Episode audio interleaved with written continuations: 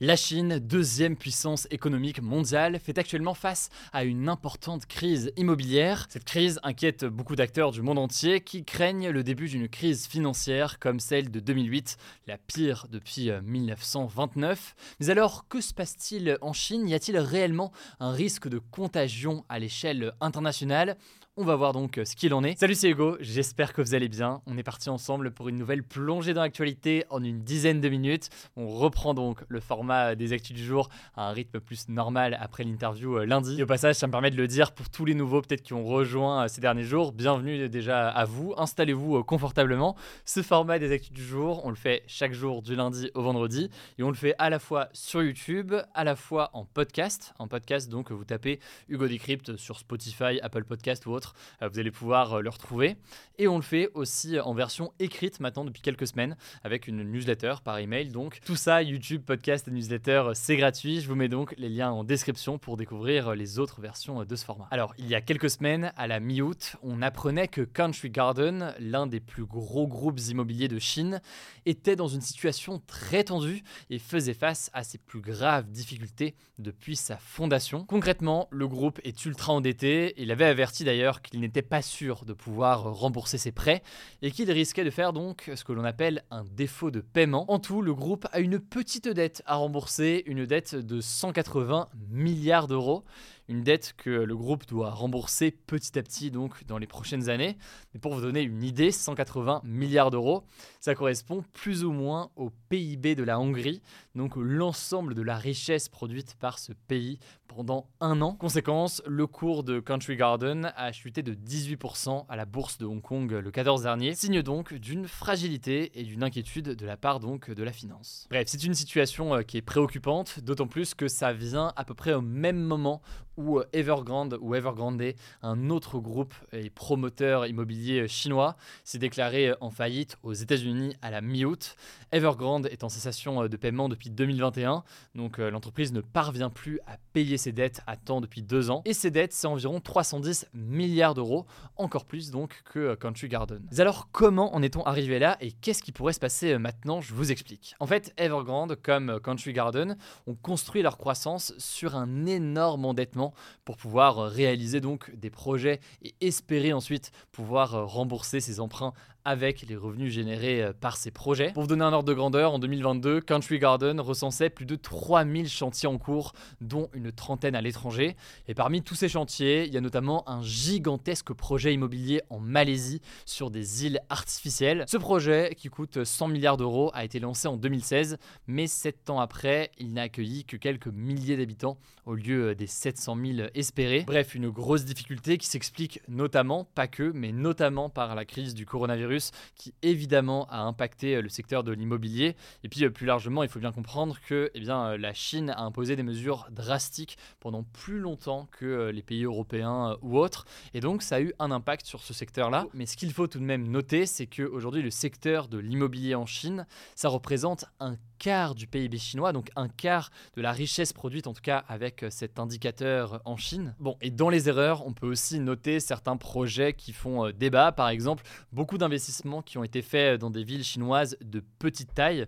Le truc, c'est que c'est des villes où en général les clients ont un pouvoir d'achat qui est plus limité et donc, il y a eu euh, visiblement, selon certains spécialistes, une forme de décalage eh bien, entre euh, ce qui était espéré et euh, la réalité. Bref, des objets qui se développent dans tous les sens, parfois avec un objectif simplement spéculatif, des gens qui achètent donc dans le seul objectif de revendre, mais le tout de façon absolument massive et dans des villes qui du coup ne se remplissent pas réellement. Alors maintenant, pourquoi est-ce que ça inquiète et est-ce qu'il faut s'inquiéter? Déjà, je le disais, le secteur immobilier, c'est un quart du PIB chinois. Forcément donc, si certaines entreprises font faillite, ça peut avoir avoir un impact sur d'autres secteurs à l'échelle de la Chine. D'ailleurs, Country Garden, par exemple, c'est 70 000 employés fin 2022.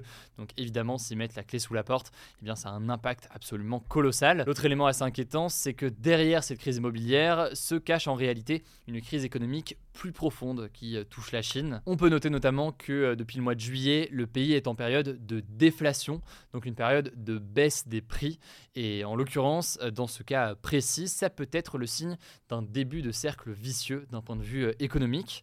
Et par ailleurs, il faut noter qu'en juillet dernier, les autorités chinoises ont décidé de suspendre la publication mensuelle des chiffres du chômage des jeunes, ce qui montre selon certains que les chiffres ne sont pas bons et qu'ils sont donc cachés pour ne pas créer un effet de panique. Maintenant qu'on a dit ça, et avant de passer aux actualités en bref, est-ce qu'il y a un risque de contagion à l'échelle mondiale? C'est assez dur en fait de noter euh, aujourd'hui, mais euh, certains experts se veulent rassurants. Je vous mets des liens en description pour en savoir plus, en expliquant que la Chine a priori a certains moyens de contrôler et d'isoler entre guillemets en quelque sorte la crise.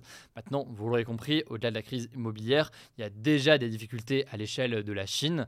Or, la Chine, c'est la deuxième puissance économique mondiale. Les échanges avec le monde entier sont importants. Autrement dit, dans l'immédiat, il n'y a pas de contagion qui est en cours ou quoi que ce soit, mais il y a des signes économiques qui ne sont pas positifs en Chine depuis plusieurs semaines, et donc ça reste quelque chose à observer. En tout cas, je me voulais en savoir plus, je vous mets des liens en description, mais ça me semblait intéressant de faire un petit point euh, là-dessus. On va suivre la situation euh, dans les prochains jours. On parlera évidemment des difficultés et de ce qui se passe aussi euh, en Europe d'un point de vue économique. Je laisse la parole à Léa pour les actualités en bref, et je reviens juste après. Merci Hugo et salut tout le monde. On commence avec cette actu. Près d'un Français sur cinq vit à découvert en 2023 et ce chiffre est en hausse selon le baromètre annuel de la pauvreté du Secours populaire qui a été publié ce mercredi. Concrètement, 18% des Français sont aujourd'hui contraints de dépenser plus que ce qu'ils ne gagnent pour assurer les dépenses du quotidien, comme celles liées à la nourriture par exemple. Autre info, 45% des Français connaissent des difficultés à payer certains actes médicaux et 43% leur facture d'énergie. Résultat, près d'un Français sur deux déclare ne plus parvenir à épargner et donc à mettre de l'argent de côté. Deuxième actu, l'été 2023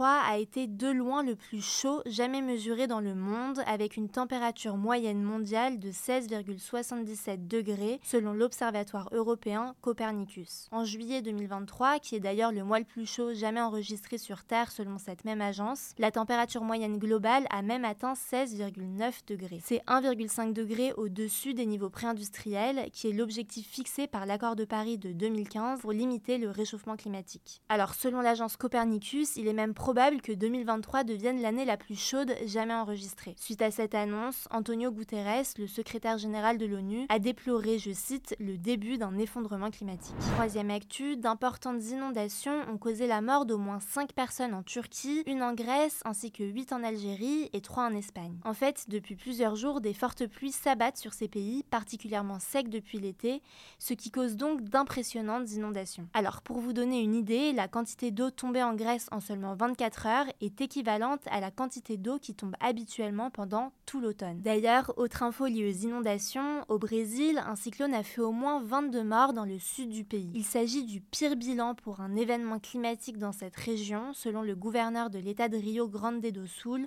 particulièrement touché par ces inondations. On vous tiendra au courant. Quatrième actu, environ 6 milliards de tonnes de sable sont extraites des océans chaque année, selon un rapport de l'ONU qui a été publié ce mardi. C'est la première fois qu'une telle estimation est faite sur le sujet. En fait, le sable, c'est un matériel essentiel dans le milieu de la construction. Mais le problème, c'est que les navires qui récoltent le sable dans les fonds marins sont des sortes d'aspirateurs qui détruisent avec eux tout l'environnement et la biodiversité des océans. Le programme des Nations Unies pour l'environnement appelle donc la communauté internationale à élaborer une véritable réglementation pour que le sable ne soit plus considéré comme un simple matériau dont on peut disposer à volonté et donc ainsi mieux protéger l'environnement. Et on termine avec cette actu, l'Inde pourrait bientôt changer de nom pour s'appeler Bharat. En fait, l'Inde va recevoir ce week-end les membres du G20, un groupe qui rassemble les principales économies mondiales. Et c'est justement sur les invitations envoyées aux différents invités que la présidente du pays, Drupadi Murmu, a été présentée comme présidente du Bharat et non pas présidente de l'Inde, ce qui a lancé de nombreuses rumeurs. D'ailleurs, le premier ministre Narendra Modi utilise souvent le terme Bharat pour parler de son pays plutôt que Inde. En fait, l'Inde cherche depuis plusieurs années à mettre fin au symbole de la colonisation britannique qui a eu lieu entre le 18e et le 20e siècle. Et selon le gouvernement actuel du pays, le terme Inde, introduit par les colons britanniques, représente encore aujourd'hui un symbole de l'esclavage.